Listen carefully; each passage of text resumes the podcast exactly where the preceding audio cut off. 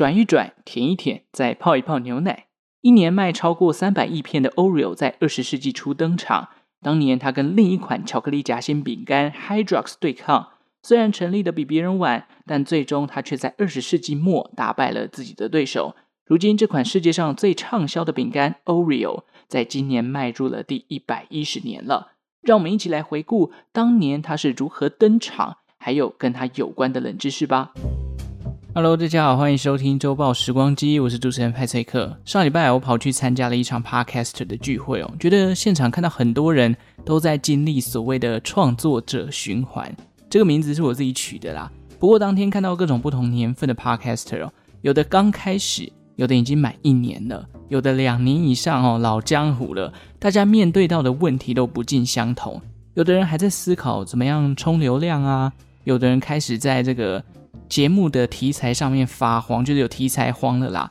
那有的人想要努力变现，还有一种哈，是我个人非常最羡慕的一个，就是业配多到不知道该怎么办。欢迎这些创作者，你们可以把厂商 pass 给我，好不好？让我来。好了，这次活动其实也非常感谢艺术家的 ESP 肉桂犬，还有侃侃而谈的侃侃，还有这个哈拉充能量的艾米哦，他们三个呢，分别从声音表情、创作者心态。以及节目企划的心得分享给所有的这个创作者啦，我觉得非常受用，因为呃，其实各个面向都有需要改进跟在进步的地方啦。那当然也期许所有参加这个活动的 Podcaster 都朝着自己节目想要达成的目标迈进。话说，我在这个活动结束后，也开始就是逐一检讨周报时光机可以改善的地方。有一天啊，我在这个 Apple Podcast 的搜寻栏位打上“历史”两个字。想说应该会跳出一些周报时光机的单集节目嘛，结果发现，哎，找不到周报时光机，我靠，怎么可以？好歹我也是一个就是讲历史故事、历史起源的频道啊，怎么可以找不到？后来我就跟几个朋友分享这件事情哦，大家都说，哎，是你这个名字没有取好，周报时光机第一时间会想不到到底在讲什么。其实我很久以前啊，对于“周报时光机”这个名字啊，就有一点微词啊。毕竟当初在取这个名字的时候，其实没有经过太多的思考。所以我最近开始在想这件事情，到底要不要换一个名字啊？可是，一方面又怕大家说这个“周报时光机”改名之后开始找不到它；另一方面啊，因为一个品牌要改名也不是一件小事哦，所以想来询问一下这个听众的意见啦。事实上，我已经有想了几个，呃，个人觉得还 OK，还算蛮直观，也有一点梗的名字。这边呢，就拜托大家，哦，这个拜托各位这个周报时光机的听众啊，新粉丝、旧粉丝，给派翠克一些意见，好不好？你觉得要不要改名，还是就干脆沿用周报时光机到到老到一百年后？这集的资讯栏下方呢，会有一个改名的回馈表单，我放在最上面。再麻烦大家帮我点进那个表单，然后进行填写，因为我个人真的很苦恼哦。之后呢，抽几名送上一些小礼物给大家。要不要改名？要改什么名字？都可以提供给我做一个参考哦。谢谢大家。好，那我们进到今天的主题哦，一款全球热销的巧克力夹心饼干 Oreo。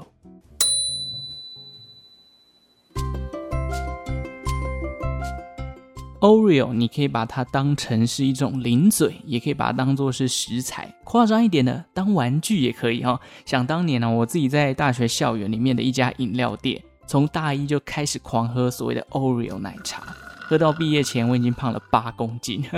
现在回想起来都觉得自己太罪恶了，难怪现在减肥减不下来。这款巧克力饼干呢，我想身边应该是无人不知、无人不晓。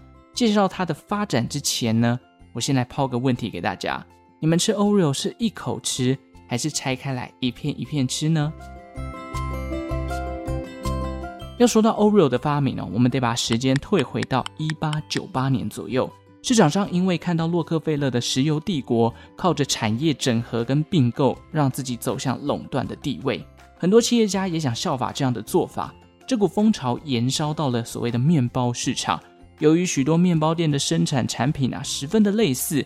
当时有几位美国的商人跟律师就开始到处收购面包店，透过整合这些店家来扩大自己的经营规模。而这些面包店会把一部分的食材拿来做成烤饼干，最终收购超过一百家横跨十三州的面包店后，合伙人呢共同成立了一间叫做 National Biscuit Company 美国饼干公司，俗称 Nabisco，而这间公司被认定就是后来创造出 Oreo 的企业。那 Nabisco 当初刚成立的时候，其实沿用了很多之前被收购面包店的产品啦。所谓树大便是美嘛，他们一年就可以产出三点六亿磅的饼干，但大部分都大同小异。好比呢，哦，这边举个例子，有一款饼干叫做 Hardtack 压缩饼干，因为这种饼干它非常的耐放，而且制作的成本很低，通常都会运用在长途的旅程上。它在十七世纪开始就一直是很多这个军中必备的口粮。还有另一个收购的面包商哦，他们早在十九世纪初就在卖自制的饼干，叫做 Bent Crackers。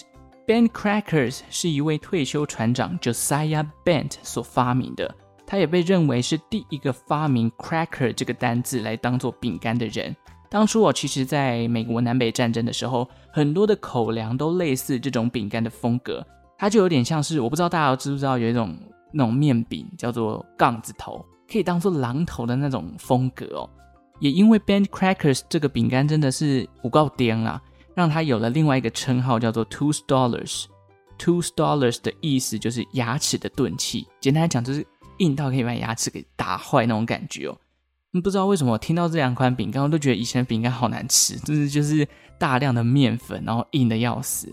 你像我现在也不会去啃什么杠子头，也不会去吃什么东北大饼或山东大饼。那个口感想到就觉得哦，真的是假愁霸那种啦。不过后来随着这个美国南北战争打完哦，这种硬邦邦的饼干自然也就没有了市场。所以 Nabisco 当然不能只靠这种商品继续经营啊，不然迟早有一天一定要倒闭的嘛。于是呢，在一八九九年，Nabisco 就推出了一款苏打饼干，叫做 Unida。这种饼干哦，比起前面刚刚提到的这个 Hardtack 啊，Bent Crackers。都更薄更脆，而且在保存上其实也比较耐放，但是大概就是因为吃不饱吧，所以它就变成一种零嘴。那 Nabisco 在主打这一款 Unida 哦，它即使遇到了这个潮湿的天气，也不会变软，而且最经典的这个广告文宣就是一个穿着黄色雨衣的小男孩，手上就抱着一个这个 Unida 的饼干盒。一年后呢，因为它又薄又脆，跟市面上的饼干的口感差距很多，这种饼干在美国卖翻。那 Bisco 光是一年的利润就超过了三百万美元。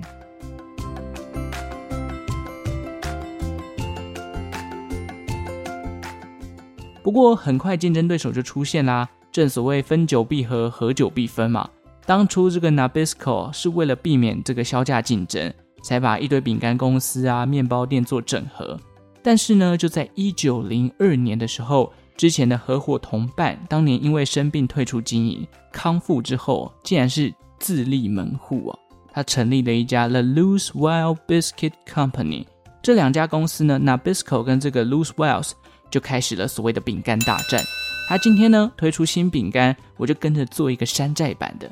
好比在一九零二年的时候，Nabisco 就推出了一款动物造型的饼干，叫做 Barnum's Animals。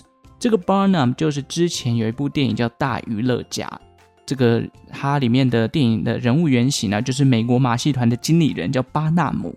它的饼干造型非常多元哦，通常都是马戏团内会看到的动物，譬如说猴子啊、大象啊、老虎等等。那 Loose Wells 他们看到这款饼干大卖哦，也推出了相关动物造型的饼干进行抗衡，甚至还推出了玩具造型的饼干来相互较量。到了一九零八年啊，The Loose Well Biscuit Company 他们就推出了一款曲奇饼干，把它们命名为 Hydrox。它的造型就跟我们现在所熟知的 Oreo 几乎可以说是一模一样，上下两层的巧克力饼干，中间一层夹心。那身为第一个这种饼干类型的产品出现，当然很快就吸引了消费者的眼球啦。随着一年一年的过去，这款 Hydrox 在市场的销量就越来越好。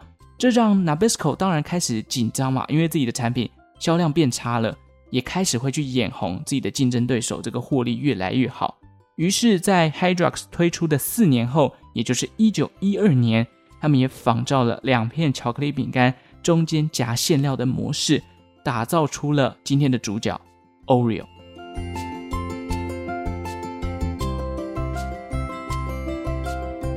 当然，可想而知，一开始 Oreo 推出的时候，并没有马上击败在市场上已经红翻天的 Hydrox，甚至一开始还因为各种抄袭啊、侵权，搞得两家的竞争更加的白热化。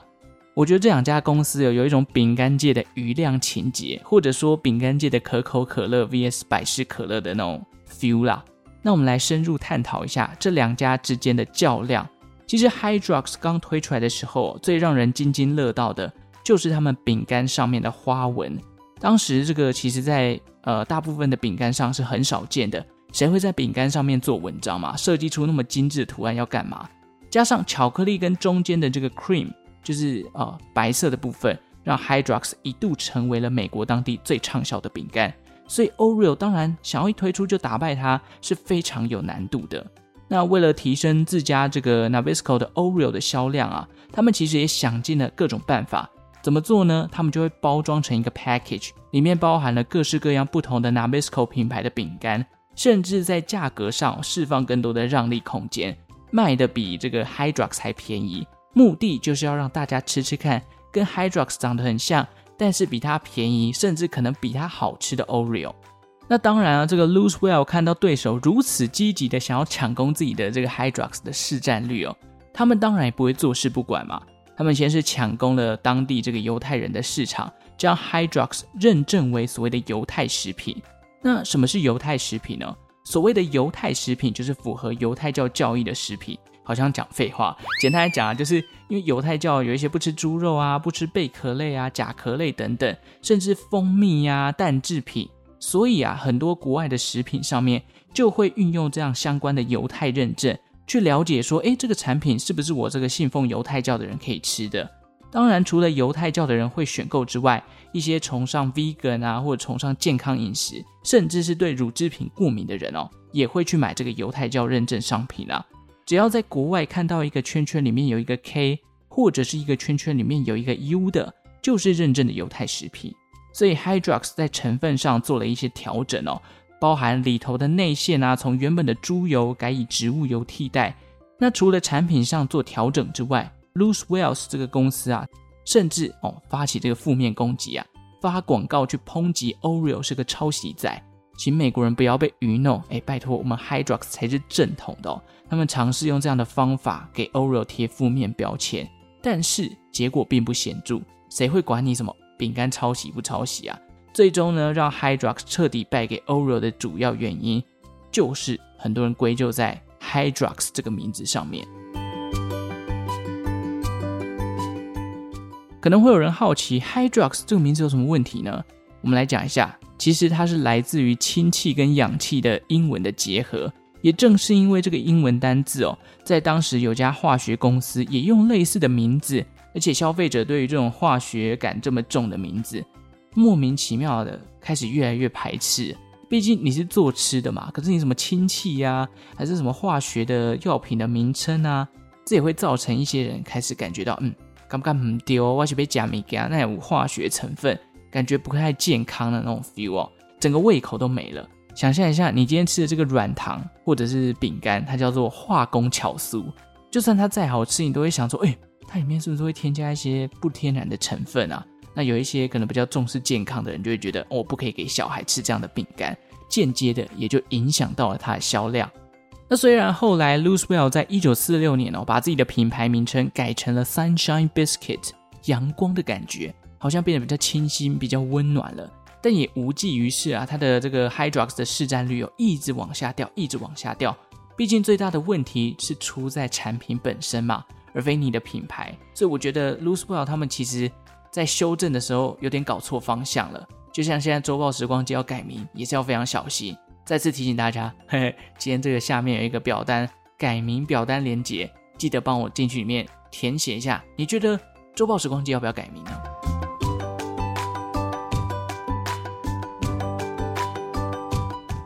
那相较于 Loosewell 在 Hydrox 上面的失败哦，Oreo 在这段期间先是无视了 Hydrox 发起的负面标签攻势。他们更专注在消费者的需求上，将产品打造成一种呃快乐啊、色彩缤纷的形象。一句“ “Oh Oh，Oreo” 成功吸引到了消费者。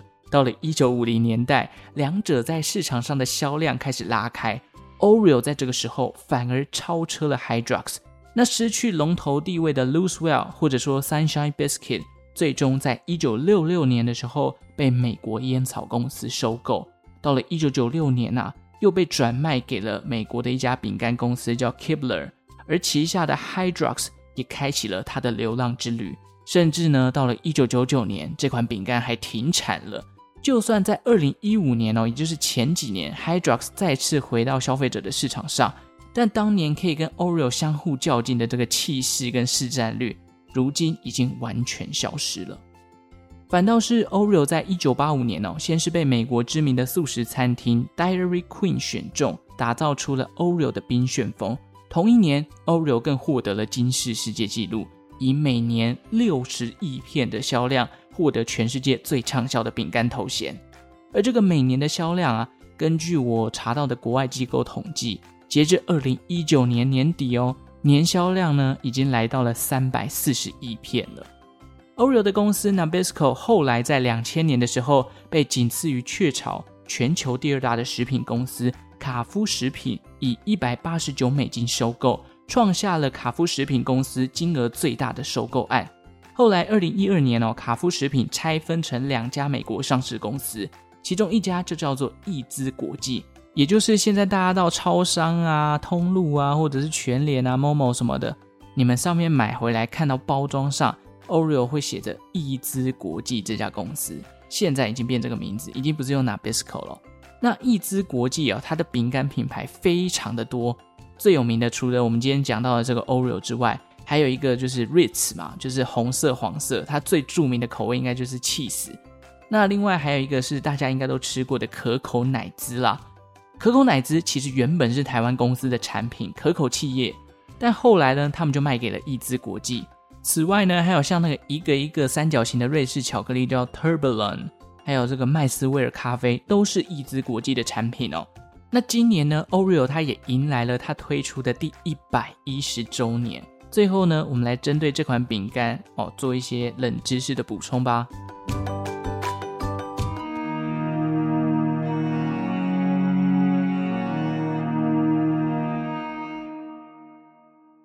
冷知识一，当然就是 Oreo 这个名字到底是怎么来的？一九一二年推出的时候，它刚好就叫做 Oreo Biscuit。到了一九二一年的时候，又改名叫 Oreo Sandwich。到了一九七四年，它变成了 Oreo Chocolate Sandwich Cookie。先不论它怎么改名啊，Oreo 这四个字母完全就是一直存在。那到底它是依据什么样的逻辑去把它命名出来的？坦白讲。哦，这个所有的网站都说，连自己公司内部的人员都已经没有办法确定 Oreo 它到底是怎么样被命名出来的。但是有几种说法，这边派翠克分享给各位做一个参考啦。第一个说法呢，是来自于一本美国获奖的食谱书，作者叫做 Stella Parks，他在自己的书里面提到 Oreo 的命名其实是来自于月桂叶的缩写，呼应了最一开始饼干表面的花纹。当然，这个说法呢，哎，官方也没有证实，所以它可能就是一个 都市传说嘛。毕竟官方自己也不确定的，或者他们也不打算公开自己的命名过程，就让你们猜嘛。越猜它越有话题性。第二种说法呢，它是来自于一个法文的单字叫 Dore，这个单字哦，在法文是金色的意思，它拼起来是 D O R E。而 Oreo 刚发行的时候，它最一开始的包装的确是金色的。事实上，早期 Oreo 的包装还真好看哦。这个之后呢，我会把这个照片放在 Instagram 上面给大家欣赏，也欢迎大家来追踪周报时光机的 IG 哦。那第三种呢，是我觉得呃最具创意也最有想象力的一个啦。它是把 Oreo 这四个英文字母拆开，O R E O，上下两个 O 呢属于这个英文单字 chocolate 的 O，那中间的 R E 则是来自。Cream 这个英文单字 C R E A M 嘛，那两片巧克力中间夹着 cream 就变成了 Oreo。我个人呢，在这三种说法里面，不管它到底哪一个才是百分之百正确，或者是哪一个才是真的，我自己最喜欢第三个说法，就是很有意象、很有画面感哦。不知道大家喜欢哪一个呢？冷知识二。这个呢是一项有关于 Oreo 的金氏世界纪录。我们刚刚前面提到，Oreo 已经在这个销量上面获得金氏世界纪录了嘛？另外一项金氏世界纪录呢，是在二零零九年西班牙马德里发生的。当时呢，这个易兹国际啊举办了一个大型盲测的活动，参加的人必须蒙上双眼，品尝两种饼干，一种是正版的 Oreo，另外一种是盗版的 Oreo。然后呢，大家要猜出到底哪一个才是正版的 Oreo。我们先姑且不论有多少人猜对，但是整个这样的活动呢，总共集结了一千四百七十一人在现场，在那边哦一起尝试说到底哪一个是正版。你就想象一千多人现场即时转一转、舔一舔、泡一泡牛奶，然后在那边想说到底哪一个才是真正的 Oreo。这个画面实在是太神奇了。这个事情呢也创下了一个金氏世界纪录。好，最后一个冷知识呢，则是每年的三月六号是 Oreo 日。三月六号这天呢，也是一九一二年 Oreo 饼干申请商标的日子。然后啊，我这边也想补充一个，就是 Oreo 的口味，大家大部分都听过或看过的，就是香草啊、草莓啊、巧克力嘛。但这种年销量三百亿的饼干，你觉得有可能只靠这几个口味而已吗？大公司就是要学会创新思考嘛。那至于畅不畅销，反正我有尝试过才知道，所以畅不畅销那就是其次了。制造话题也是一个方向，所以在二零一八年的时候呢，这个易兹国际啊，他们就真的推出了一个活动，叫做 My Oreo Creation Contest，我的 Oreo 创造大赛哦。你可以将你发明的口味在各种社群媒体，像 IG 啊、Twitter 上面发布你想象的口味。那我后来呢，上网找了几种真的是这个官方发布的口味哦。那如果有机会，我会真的想要去试试看，它到底吃起来是什么味道。这边来分享给大家，第一个口味呢叫做 Fireworks Oreo，哦，烟火口味。烟火口味，我不知道大家第一时间会想到什么啊？它里面呢其实就是原本塞的这个香草馅料，后来它搭配了一个东西，让它很像 Fireworks，就是所谓的跳跳糖。那这个感觉就很微妙嘛。那后来呢，我上网找了一下，国外有尝试过 Fireworks Oreo 的人。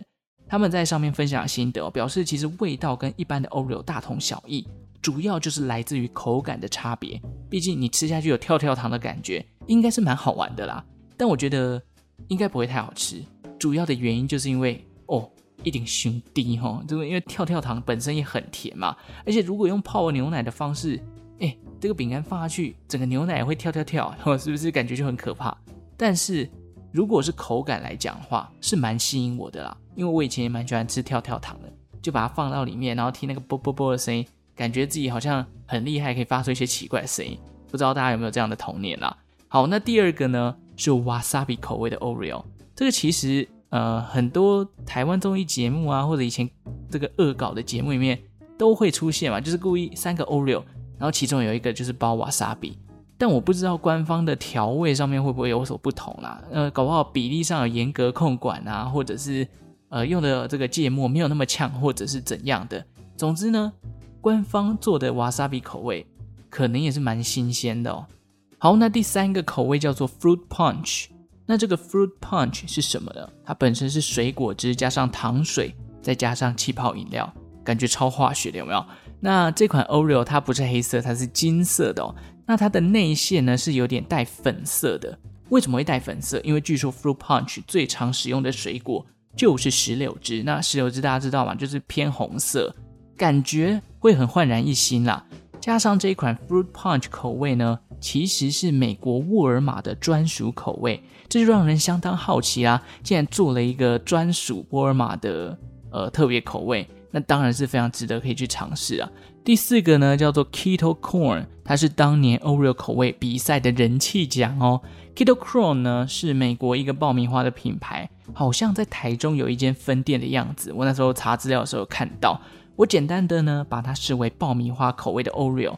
坦白讲，这应该也是口感上面的冲击啦。好，那最后一个我看到的时候就闻之色变哦，它是二零一六年的限定版，叫做 Swedish Fish 瑞典鱼汤 Oreo 口味。它真的是来恶搞的吧？我在这个 YouTube 上面有看到国外有人开箱，它光是开箱前的面貌。嗯，就不太对劲哦。然后呢，他吃完之后，他说吃起来很像感冒糖浆的味道。诶，这就颠覆我的想象了。因为我看到 Swedish Fish，我以为它是一个呃咸的饼干，但是后来去查才知道 Swedish Fish 它其实只是造型像鱼，本身比较像是色素软糖的概念，但是还是很可怕就是了。不知道为什么看到 fish 用在饼干里面，就会觉得好像很新哦。那如果今年我圣诞节交换礼物买得到这款口味的话，也许可以把它当成是一种地狱礼物，就是现场分给大家吃嘛，可以考虑送这个，感觉蛮好玩的。但不知道台湾买不买得到就是了。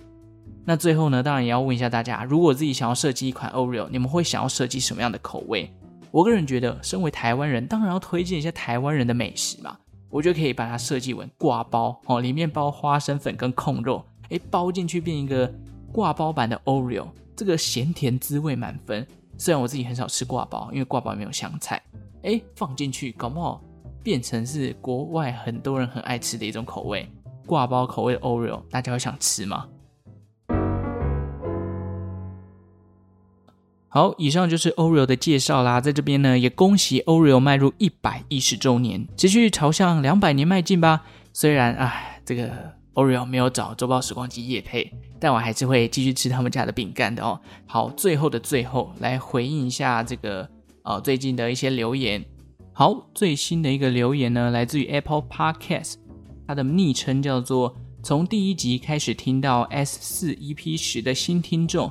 啊，他只给了我两颗星哦，有点难过。但他说觉得这个频道除了说历史故事外，应该也算是半个知识型节目。但觉得主持人作业做得很表面，有好多次感觉可以深入介绍、延伸介绍的时候，都说请大家自己去搜寻。